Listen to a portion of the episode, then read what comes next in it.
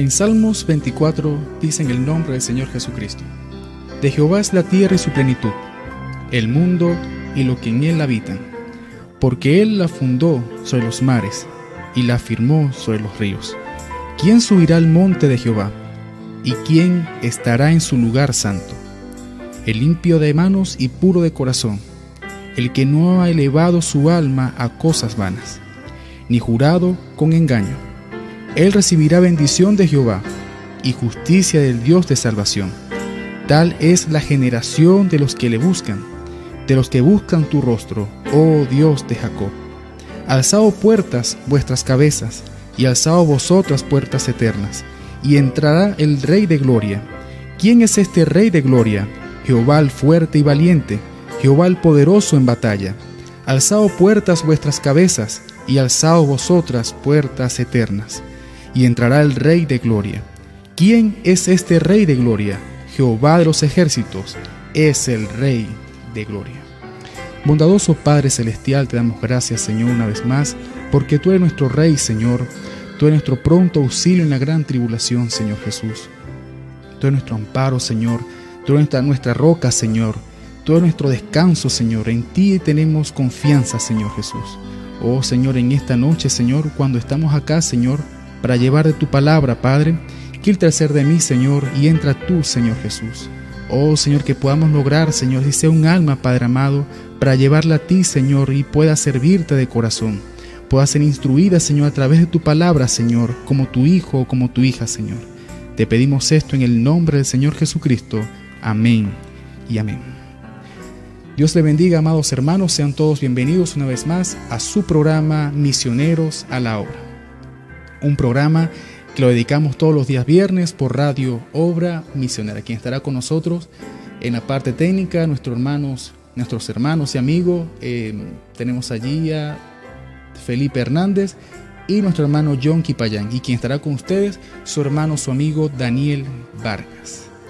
En esta noche para mí es una bendición compartir con ustedes 30 minutos de la palabra hablada, de esa palabra que nos alimenta, la palabra que nos lleva a la presencia de nuestro Señor Jesucristo. Una palabra que sin duda alguna el Señor la ha dado a través de dos años y nunca ha quebrantado sus promesas. Sigue, sigue siendo una palabra viva, viva y viva. Nunca ha dejado de ser ella porque es una palabra eterna. Eterna tal como nuestro Señor Jesucristo y Él quiere que usted en esta noche reciba esta palabra. Una palabra de aliento, una palabra que pueda llevarlo usted a la perfección, tal como lo es nuestro Señor y amado Jesucristo. A toda la audiencia sean bienvenidos una vez más. Estamos en vivo y en directo a través de nuestro canal, perdón, nuestro, de nuestro Facebook de Radio Obra Misionera. Así que bienvenido a toda la audiencia. Pueden enviar allí sus comentarios, saludos, oraciones, peticiones. Tenemos aquí para todos ustedes y esperamos que sea de mayor bendición. Eh, bueno, hoy tendremos este, compartiendo con ustedes un pensamiento, un pensamiento que esperamos que sea, que sea de bendición tanto para la audiencia, para nosotros acá también, al equipo de radio y a la persona que está aquí como vaso, esperando que el Señor llegue a, nuestras vidas y poder darle esa palabra, esa palabra viva, viva. Hoy eh, estamos en un tiempo donde que a través de la historia, mejor dicho, grandes ideas reciben grandes oposiciones. Una persona puede tener una buena idea y siempre tendrá oposición. Vemos hoy con el tema de las enfermedades, de este virus que ha azotado a muchas partes del mundo. La economía ha decaído en grandes países siendo potencias. La política, la sociedad, todo eso ha generado un descontrol y han surgido grandes ideas, grandes avances. Y así lo mismo lo vimos, así mismo lo vimos en, en tiempos pasados. El cristianismo, fue la gran idea de Dios. También tuvo que enfrentar y abrir pasos entre grandes culturas. Si hablamos de ellas, podemos, tenemos una de las culturas griega, la romana y la judía. La griega por el paganismo, la idolatría, romana por el imperio y la judía por la religiosidad de Israel. estas tres grandes culturas, conocidas a través de la historia, han reflejado y siempre estado en contra de lo que es el cristianismo. Por ejemplo, en la parte de, judía, la parte judía, esta cultura judía, en un principio se denotó como judía cristiana, pero más adelante el cristianismo tomó su propio rumbo. Este cristianismo sobrevivió porque fue fundada en el amor. Hay muchos sismos que han sido que han surgido de grandes maneras, que han surgido y han arrastrado muchas personas, pero si no es basado en el amor, si no ha tenido ese, fundamento de amor, de sabiduría y entendimiento, de nada sirve. Es solamente ha sido el cristianismo que ha sido fundado en el amor por cada uno de nosotros, sin duda, sin miedo, sin temor, sin egoísmo, sin celo. Ha sido totalmente un amor divino, un amor que ha venido dado a través del Espíritu Santo, a través de la palabra del Señor. este cristianismo comenzó a crecer y recibió muchos golpes. Muchas personas recibieron, fueron azotadas a causa del cristianismo. Primeramente empezando por el Señor Jesucristo. Él llevado la cruz, murió, resucitó, dejó su Espíritu Santo y aún allí muchos seguidores de Él, muchos cristianos, fueron perseguidos y fueron azotados por causa de su amor. Y sin, y sin decir mucho del Antiguo Testamento, cuando estuvo con Moisés, cuando estuvo con Elías, con grandes profetas, apóstoles, y ahora lo podemos ver en este tiempo, en este año 2020 también vemos a una iglesia perseguida, pero no de la misma magnitud como lo sufrieron nuestros hermanos del pasado. Muchos ahora ridiculizan el Evangelio. Muchas personas dicen, oye, ser evangélico no es cualquier cosa. Ser evangélico será que voy a recibir este, alguna, alguna queja o voy a recibir alguna burla o, o no estoy preparado para recibir o ser parte del Evangelio o ser cristiano, porque cristiano no es una religión, el cristianismo no es una denominación, el cristianismo es ser como Cristo. Ser como Cristo implica es tener la personalidad de Jesucristo en su vida. Y es por eso que vemos allí que muchas personas al ver personas que han caído, que han decidido seguir a Cristo, pero han caído en el camino, toman esos malos ejemplos y ridiculizan y hacen de que muchas personas no crean en, esta, en, esta unción. Ahora, cuando anunciamos la, la, gran idea de Dios, esa gran idea que ha tenido mucha oposición, pero a pesar de que ha tenido gran oposición, siempre hay seguidores que al final siempre siguen y siempre salen creyendo en esto, en creyendo en este cristianismo. Ahora, a nosotros anunciar esta gran idea de Dios, debemos sentirnos nosotros más bien bendecidos, sentirnos orgullosos, por así decirlo, sentirnos con gozo de lo que estamos hablando es algo real, que es algo verdadero. Y es allí donde nosotros vemos la grandeza, vemos nosotros que sí podemos defender, porque de por sí la palabra se defiende sola, pero debemos sentir ese sentido de pertenencia por la palabra y por nuestro Señor Jesucristo. Ahora debemos tener ese espíritu de gozo, porque podemos ver en Romanos 1.16, vamos a verlo acá en Romanos, porque es una de las cosas que fuimos este, este, instruidos es que debemos todo confirmarlo a través de la palabra. Y vemos acá en Romanos 1.16, dice en el nombre del Señor Jesucristo, porque no me avergüenzo del Evangelio, porque es poder de Dios para salvación a todo aquel que cree, al judío primeramente y también al griego. No me avergüenzo del Evangelio. Qué gran tarea o qué gran desempeño de aquella persona que diga, yo no me avergüenzo del Evangelio y yo seguiré esto, yo seguiré la causa por amor a Jesucristo. No entra en mí una vergüenza porque el Señor me ha bendecido a mí de gran manera. Ahora vemos muchas personas que quizás sí se avergüenzan de esto por las amistades, se avergüenzan quizás por la sociedad, se avergüenzan porque no quieren seguir este camino, pero, y lo hacen de manera por cobardes también. Pero Dios no es un Dios de cobarde. Dios es un Dios de personas que sean intrépidas por el Evangelio. Y ese es el tema que yo quisiera tomar con todos ustedes en esta noche. Intrépidos por el Evangelio. A veces podemos ver muchas personas intrépidas en el laboral, personas como son audaces para la, economía, el comercio, se desempeñan de manera profesional, hacen trabajos enormes por esto, porque son intrépidos y aman lo que están haciendo. Pero, ¿qué es de ser intrépidos por el Evangelio? Intrépido es una persona que, se siente, que no siente temor ante el peligro. Es valiente ante los riesgos y está dispuesto a asumir las consecuencias. Una persona que no tiene temor a nada y que está convencido de su base, está convencido de su, de su, de su ética, convencido de, su nivel emocional, espiritual, de como usted lo pueda ver. Es una persona que no tiene miedo a nada. Es una persona arriesgada, una persona atrevida, heroica, valiente, valerosa, una persona que vale por sí sola porque es una persona que no tiene temor a nada. Podemos ver lo contrario a eso.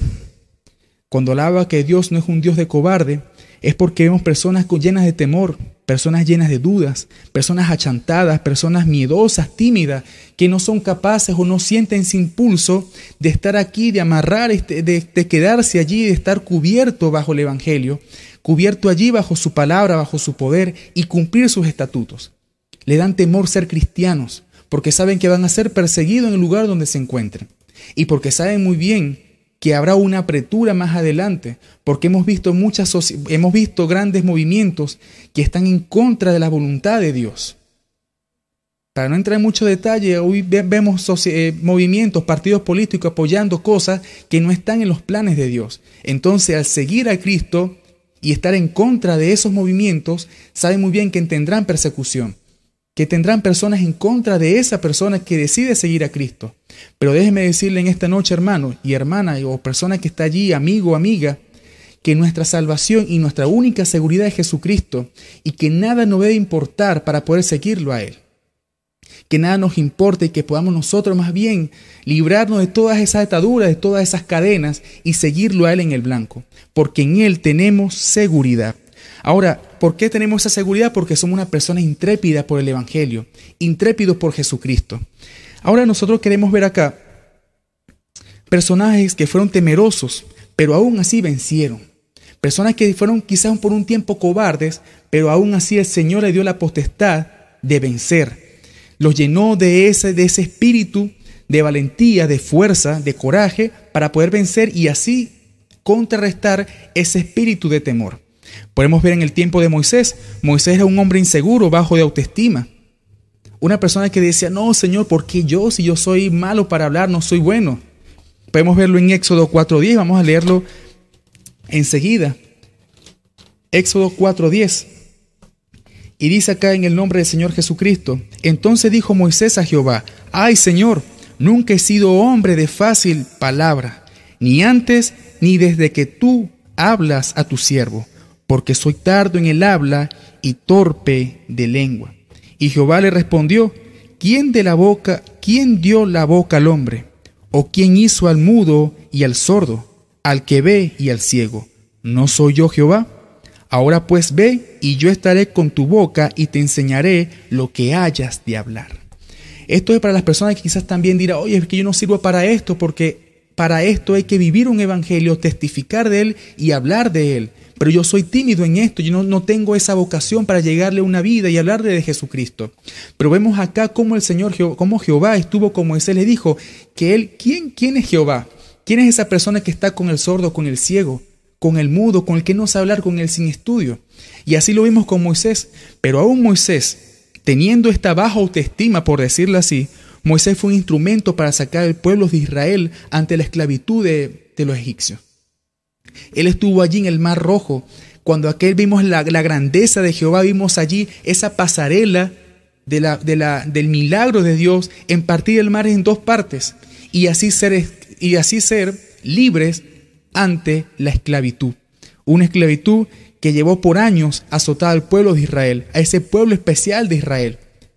Entonces vemos allí como siendo Moisés, una persona temerosa, miedosa, ante asumir esta responsabilidad, pero vemos venciendo allá con el pueblo de Israel. Ahora, vemos también a Gedeón.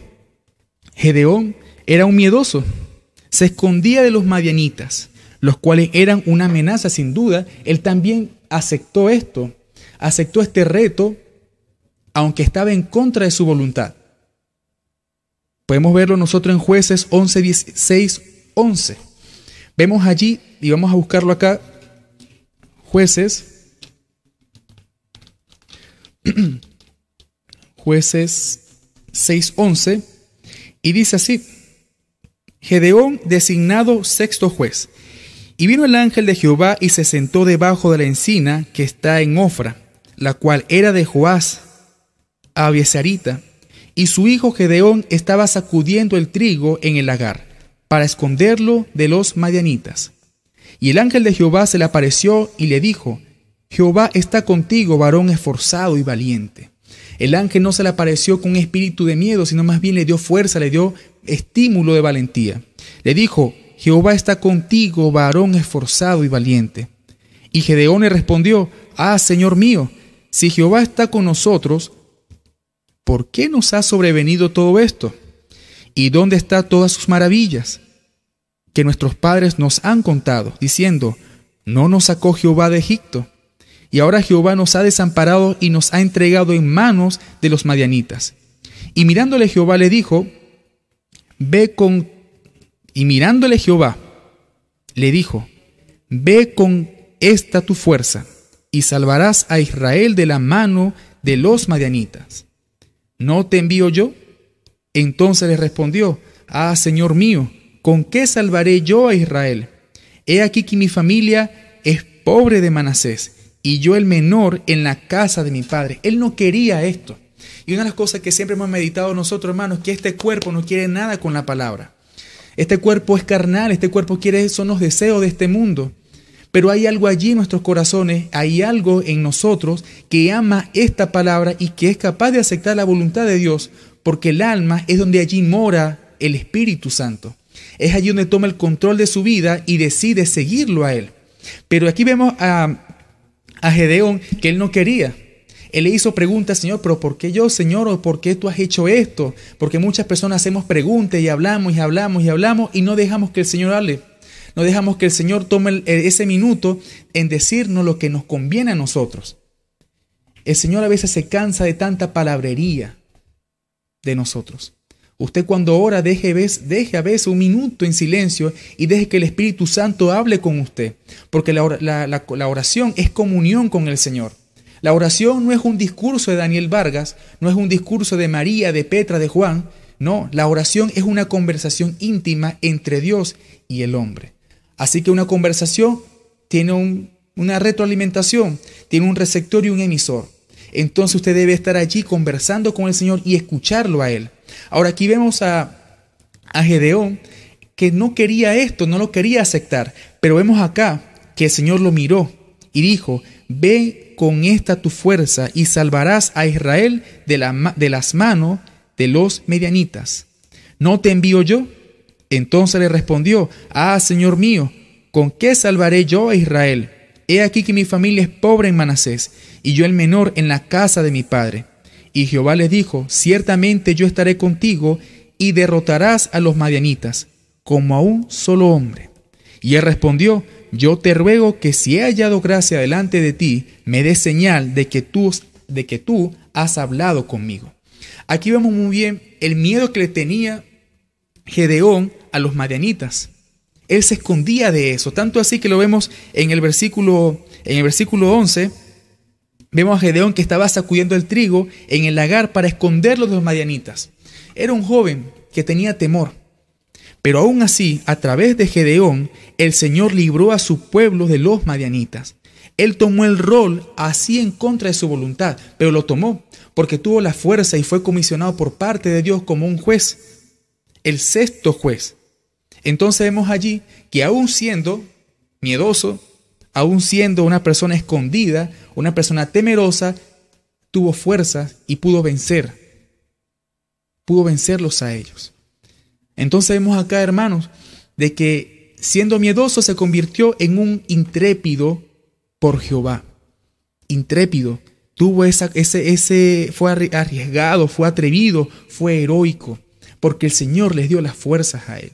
Y a muchas vidas y a muchas personas, personajes de la Biblia, el Señor les dio las fuerzas, Él lo equipó, porque el Señor, el Señor no busca personas preparadas, no, no, no, el Señor prepara a los escogidos.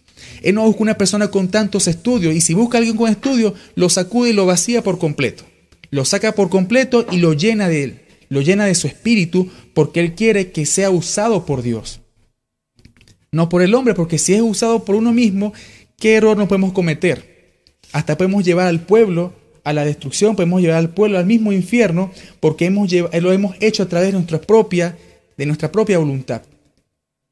Entonces también vemos el tema de Pedro. Pedro también fue un hombre que también cometió errores, que también podemos ver allí de que tuvo también temor. Él negó al Señor. Ahora, ¿por qué, ¿por qué él niega al Señor? Porque tenía temor de ser perseguido, de quedar igual como pudo haber quedado el Señor Jesucristo. Pero el Señor Jesucristo antes ya se lo había dicho. Podemos verlo nosotros en Marcos 14, donde vemos allí ese, ese desenvolvimiento de cómo Pedro niega al Señor. Negar al Señor Jesucristo. Eso no es cualquier cosa, hermano, hermanos. Ahora, también vemos cómo él dudó y tuvo miedo allá en el mar. Tanto así que le dijo, Señor, si eres tú, si eres tú el que eres, el que estás allí, haz que yo llegue allá. Y el Señor le dijo, hombre de poca fe. Aún así, con duda, con temor de haberlo negado, él tuvo un arrepentimiento doloroso. Se dice que él lloró, amargamente. Él lloró. Ahí donde podemos ver nosotros el arrepentimiento y tanto así que recibió las llaves del reino. Oh hermanos, no es cualquier cosa de que usted haya cometido errores, Señor le dé luego una responsabilidad tan grande como las llaves del reino. Vemos que nosotros tenemos gracia, el Señor nos da la gracia, nos tiene misericordia, tiene amor por nosotros y es capaz de darnos esa oportunidad así como se lo dio a Sansón. Ahora vamos ahora con personajes que vencieron, que sí fueron intrépidos a esto. Porque hemos conversado de personas temerosas, personas que eran un poco miedosas, tenían dudas, pero aún así vencieron. Tenemos a Josué, el gran guerrero Josué. Él guió al pueblo de Israel por todo el Jordán a tierra prometida. Lo podemos ver en Juan, en Josué 3. Él estaba dispuesto también para pelear. Vamos a verlo aquí en Josué 5.3. Josué 5.3. Y vean, y vean, este, vean esta escena. Josué 5.13, versículo 14. Dice, Estando Josué cerca de Jericó, alzó sus ojos y vio un varón que estaba delante de él, el cual tenía una espada desenvainada en su mano. Y Josué yendo hacia él le dijo, ¿eres de los nuestros o eres de los enemigos? Él no tenía miedo a nadie, él simplemente se enfrentó y llegó así. Como una persona de un guardia o un seguridad, no debe tener temor porque según presta seguridad a un lugar y debe llegarle a la persona que quizá está viendo extraña o ve una persona que tiene desenvainada una espada. Y Josué no tuvo temor de eso, porque era el gran guerrero Josué. Él se le acercó a esa persona. Y vemos que en el, el versículo 14, él, él pregunta, ¿eres de los nuestros o de nuestros enemigos? Él respondió, no más como príncipe del ejército de Jehová he venido ahora. Entonces Josué, postrándose sobre su rostro en tierra, le adoró y le dijo, ¿qué dice mi señor a su siervo? Y el príncipe del ejército de Jehová respondió a Josué, quita el calzado de tus pies, porque el lugar donde estás es santo. Y Josué así lo hizo. Vemos allí como nosotros, vemos allí como él todo intrépido ahí, valiente, por pelear. Lo que no sabía es que estaba allí el ángel. Y él enseguida reconoció y postrado, postrado sus pies, adoró y se rindió a él. Vemos a David. David derrotó a Goliat y a los filisteos. De una vez enseguida, con un gigante lo derrotó. A él no le importó su estatura, no le importó nada, simplemente con una piedra, él solamente cumplió lo que el Señor le había dado a él. Él tenía fuerzas. En 1 Samuel 17:3 17:37 dice, Añadió David, Jehová, que me ha librado de las garras del león y de las garras del oso, él también me librará de la mano de este filisteo. Y dijo Saúl a David, ve y Jehová está contigo. Él tenía la confianza, él tenía la seguridad de así como estuvo con esas bestias, estaría también con Goliat. Así, hermanos, en este tiempo, no importa la grandeza que pueda tener su adversario, si usted está confiando plenamente en el Señor Jesucristo, Él le dará esa fuerza y podrá derrotarlo. No importa el tamaño, no importa el, imperio que pueda enfrentarse. Si usted está confiando en Él, el Señor le dará la victoria. Lo vimos con Job, él no, tuvo temor a la desgracia. Él dijo, dijo, desnudo salí del vientre de mi madre, desnudo llegaré allá. Jehová Dios, Jehová también quitó, sea el nombre de Jehová bendito. Él no le importaba, o sea, sí tuvo dolor porque perdió su familia, perdió muchas cosas, pero había algo de él que era temeroso a Dios. Él amaba a Dios. Tanto así que la mujer dijo, maldice Dios y muérete. Y él no cayó en eso, porque él sabía que allá, allá tenía vida, hay una eternidad. Vemos también los tres jóvenes hebreos, dispuestos a morir por la causa del Señor. Nunca se postraron a ese, a ese, a ese ídolo, no se postraron a esa estatua del rey Nabucodonosor. Y fueron llevados al horno de fuego por, por furor, por la ira de, de. Y eh, llenaron, o sea, calentaron no sé cuántas veces ese horno porque había mucha ira, porque no adoraron a ese Dios, a esa estatua. Pero ellos aún así confiaban y no importa si iban a morir, pero ellos nunca se iban a postrar ante esa imagen. Vemos nosotros allí la fuerza, la gallardía, la autoridad de decir nosotros no adoraremos, porque nosotros tenemos a un Dios vivo y verdadero. Y ver allí el resultado de cuando estuvieron esos tres jóvenes en ese horno de fuego, apareció un, un, apareció un personaje que era parecido a hijos de los dioses. También vemos la viuda de Sarepta, ella atendió la orden de Jehová. Ella no le ella a un principio ya simplemente vio de que tenía un poco de harina y de aceite en su tinaja, pero ella atendió la orden que le dio el profeta Elías. Quizá no tenía nada para poder darle a su hijo al día siguiente, pero ella preparó, fue obediente a eso y cumplió. Pero sin duda el Señor le respondió con más, le multiplicó. No le tenía miedo a la escasez. Y aquellas personas que ahora tienen temor a la escasez de los alimentos, de todas las cosas, si usted confía en el Señor, el Señor nunca va a escasearle sus tinajas. Si lo vimos allí con la viuda de Sarepta de Sidón, estará también con usted, ama de casa, padre de familia. Vemos también la mujer con flujo de sangre y yo quisiera aquí detenerme para dar ya por finalizado este programa. Vemos a ella allí con 12 años de una enfermedad donde un médico nadie podía enfrentarlo. Pero ella, ella sí fue la intrépida de verdad, porque ella creó fe. Ella dijo, si yo tocase, tocase al Señor, si yo tocase sus telas, lo tocase a Él, no importa la multitud, no importa las personas que estaban allí, no importaban sus discípulos, ella fue y tocó, ella creó fe. Allí, hermanos, podemos ver nosotros de cómo fue intrépida esta, esta mujer, esta mujer con flujo, había una necesidad en ella, había un abismo clamando y hubo un abismo, un abismo que respondió. El Señor Jesús dijo, ¿quién me tocó? Y los discípulos así como que no, Señor, no, estamos contigo. Y imagínese usted esta conversación, este desenvolvimiento, esta escena. Alguien me tocó, dijo el Señor, porque virtud, poder salió de mí. Hermanos, no hubo una reunión en los cielos de ángeles para poder ayudar a esa mujer que estaba necesitada. Simplemente la palabra, las promesas del Señor se cumplen eficazmente. El Señor no necesita pensarlo. Es algo que se cumple y así fue. Ella tocó las telas del maestro, ella tocó al maestro y fue sana al instante. ella no le importó la multitud. Muchas personas están pendientes de las grandes iglesias, pendientes de las multitudes y piensan que quizás el Señor no le va a llegar a su vida porque hay mucha gente a su alrededor. Y no, no es así. El Señor es un Dios omnipotente, omnipresente, un Dios real, que puede estar con cada vida, con cada persona en cada segundo. Ella creó fe y fue sana, porque es la fe, esa fe es la super señal.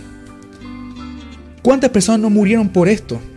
Vemos a Esteban, Jacob, Felipe, Mateo, Andrés, Marcos, Simón Pedro, Bartolomé, Tomás. ¿Cuántos mártires estuvieron allí por la causa y amor del Señor, que fueron intrépidos a esto? Hemos visto personas que no tuvieron miedo a la, miseria, no tuvieron temor a morir por el Señor. Y usted, hermano, amigo, ¿qué es capaz usted por el Señor? ¿Está dispuesto a morir por el Señor? A veces con un dolor de cabeza sentimos ya la gran tribulación. Con un dolor en el pie chiquito ya sentimos, Señor, ya empezamos a orar, me va a dar algo, me, me enfermé, por cosas chicas. Pero ¿qué de aquellas personas que sí sufrieron tribulación, sí sufrieron tempestades, sí sufrieron enfermedades? Pero el Señor les respondió, estuvieron en guerra, perdieron sus vidas, personas con valor estuvieron allí por causa de su amor. En 2 Timoteos Timoteo 1.7 dice, porque no nos ha dado Dios espíritu de cobardía, sino de poder, de amor y de dominio propio. Pide al Señor usted en esta noche, Señor, dame esa fuerza.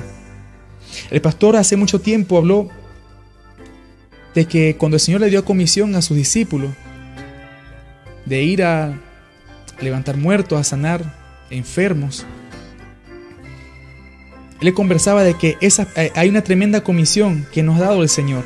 Pero antes de eso debemos creerle de corazón, ser convencidos, decididos, determinados, certeros, audaces, osados, valientes. Esas son personas de valor. Enfrente usted en esta noche, hermano, los miedos. Dele enfrente a cara a cara sus miedos. Identifíquelos y convérselo con el Señor. Tenga usted esa comunión con el Señor y puedan enfrentarlo y así poder salir al campo de batalla. Pero es a través de la oración, a través de leer la palabra, una comunión con Dios. Examine sus temores y su cobardía. Siéntase libre, porque el Señor quiere libertad para usted. Él quiere ser usado. Él quiere que usted sea usado por Él. Pero solamente deje entrarlo, deje entrar a Él, a su corazón. Él quiere que usted sea un hombre de valor, sea una persona que tenga el coraje de defenderlo, de hablar de Él, testificar de Él. Él quiere eso. La timidez vencida al confiar en Dios. Podemos ver acá en Proverbios, ya estamos finalizando, ya el tiempo no es más. Pero quisiera compartir con ustedes en Proverbios 28.1,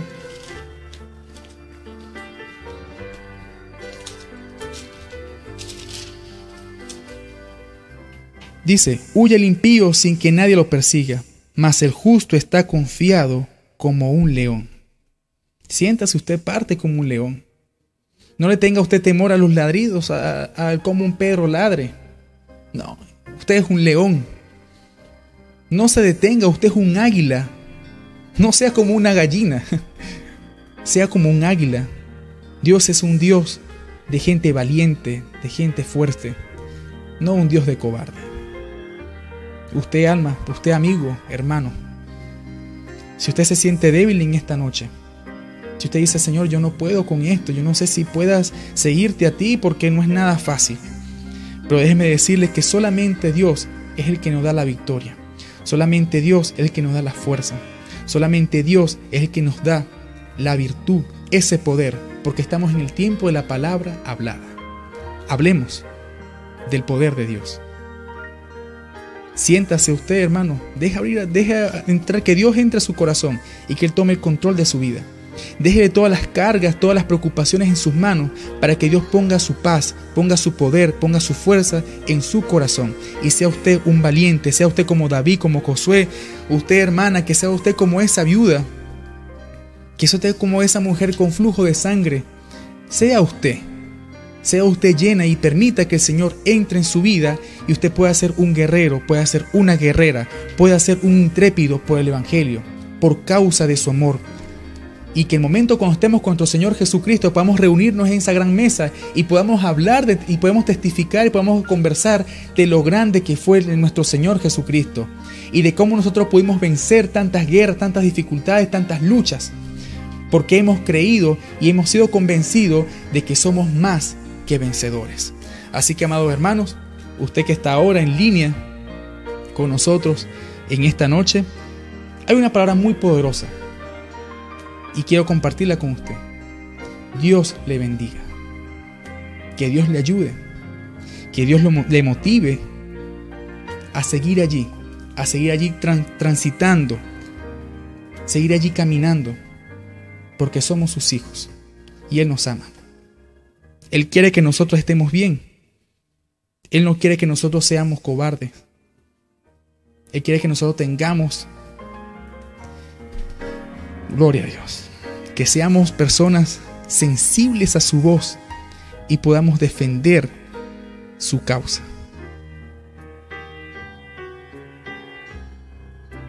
Somos sus hijos, siéntase usted heredero. Un hijo que no reclame no es un hijo, el Padre siempre estará allí para darle lo mejor. ¿Y qué no de nuestro Señor Jesucristo? ¿Qué no de Él? Siendo Él un Dios soberano, un Dios que tiene todas las riquezas de este mundo. Amado hermano, ya estamos finalizando este programa y espero que en esta noche usted tenga ese encuentro con Dios. La oración es el oxígeno del cristiano. No hay un mejor remedio que la oración. La oración cambia todas las cosas. La oración es el estímulo. La oración es esa atmósfera en la que nosotros creamos para poder conversar con nuestro Dios. No importa el lugar que usted se encuentre, simplemente usted converse con Dios y escúchelo a Él. Él tiene un plan para usted en esta tarde, en esta noche. Solamente usted debe ser intrépido. No tenga miedo, no tenga temor. Hay peligros peores que los que tuvieron nuestros, en nuestros hermanos en el pasado. Pero Dios siempre estará con usted, como un ángel, acampando a su alrededor. Hemos llegado a esto, al final, y esperemos que sea de bendición para todos ustedes. Para aquella persona que necesite de Dios. Y si usted en esta tarde, esta noche, no ha aceptado al Señor Jesucristo, déjeme decirle hermano que en Él tenemos seguridad. Acéptelo. Acéptelo. Siéntase parte como un hijo de Él, como un heredero de Él. Amado Dios, te damos gracias, Señor, porque tú, Señor, nos da la victoria, Señor. Tuyo es el poder, Señor. Tuyo es el coraje, Padre. Tuyo, Señor, es todo, Padre. Todo este mundo es dado y es hecho por ti, Señor. Aún así, siendo un mundo de maldad, Señor, tú allí tienes tus hijos, Señor. Oh Padre amado, en esta noche concede el deseo del corazón de, de las almas que están allí, Señor, escuchando el programa concede el deseo de su corazón, Señor, y si están allí de, seguir avanzando, o si quieren aceptarte a ti, Señor, habla con Él y acércate a Él, Señor. Llega de un encuentro, Señor, como ese Dios de amor, ese Dios bondadoso, un Dios de misericordia, Padre amado. Tú conoces todas las intenciones, Señor. Tú conoces todo. Tú causas todas las cosas. No hay casualidades en ti, Señor. Tú causas todas las cosas.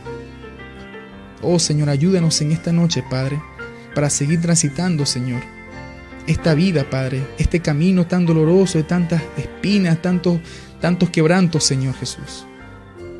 Ayúdanos, Señor. Te damos gracias, Señor, y que esto sea de bendición para tus hijos, Señor. Te lo pedimos en el nombre de nuestro Señor Jesucristo. Que el Señor les bendiga. A toda la audiencia, muchísimas gracias y esperemos que sigan la sintonía todos los viernes a esta misma hora por Radio Obra Misionera. Quien estuvo con ustedes, sus amigos servidores, nuestro hermano John Kipayá. Tenemos a Felipe Hernández y su amigo Daniel Vargas. Que el Señor les bendiga.